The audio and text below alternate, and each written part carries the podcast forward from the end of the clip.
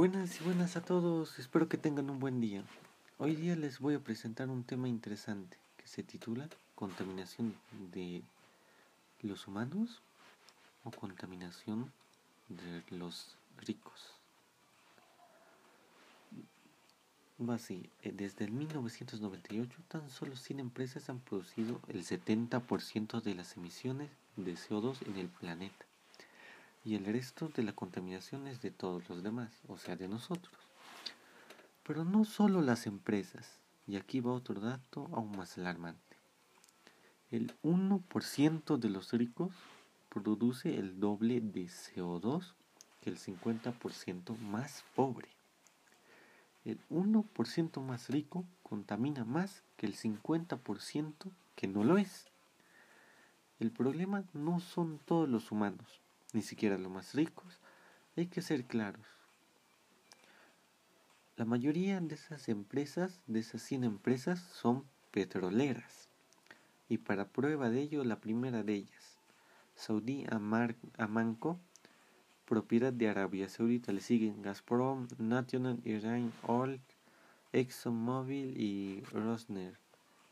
Y la lista continúa y continúa. Y por su parte también son los más adinerados. Pues por ejemplo, los ricos consumen y consumen.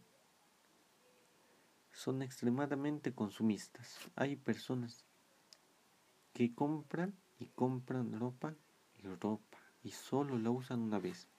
Compran zapatos, joyas, bolsas, etc. Los ricos consumen y consumen, pero los pobres no pueden. Hay una gran mentira que es para salvar al mundo deben desaparecer los humanos. Hasta han, llegado a decir que la, que la pandemia era necesaria. Pero la verdad es que esas empresas tienen que hacer su trabajo y no contaminen tanto. Y los que son más ricos, que no consuman tanto y no desperdicien tanto.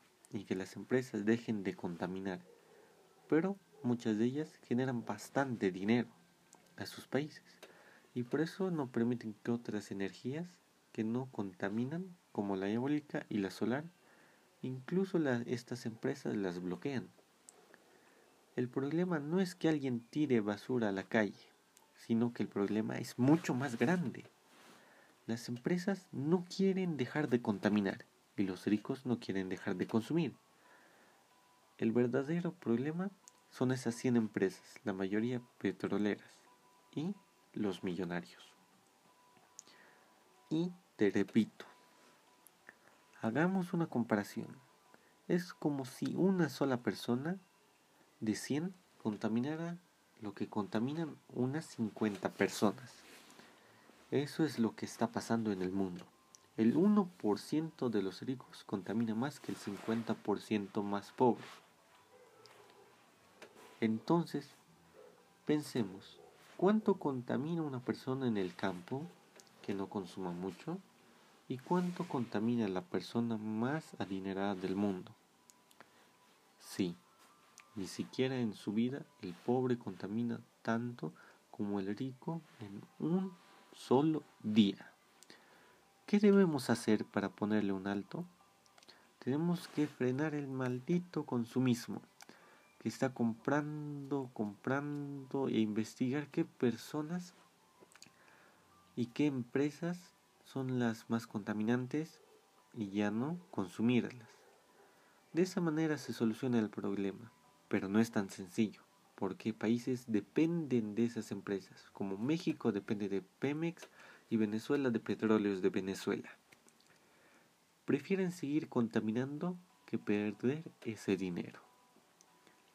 Hay que dejar algo claro. No contamina lo mismo un rico consumista que un pobre que no lo es.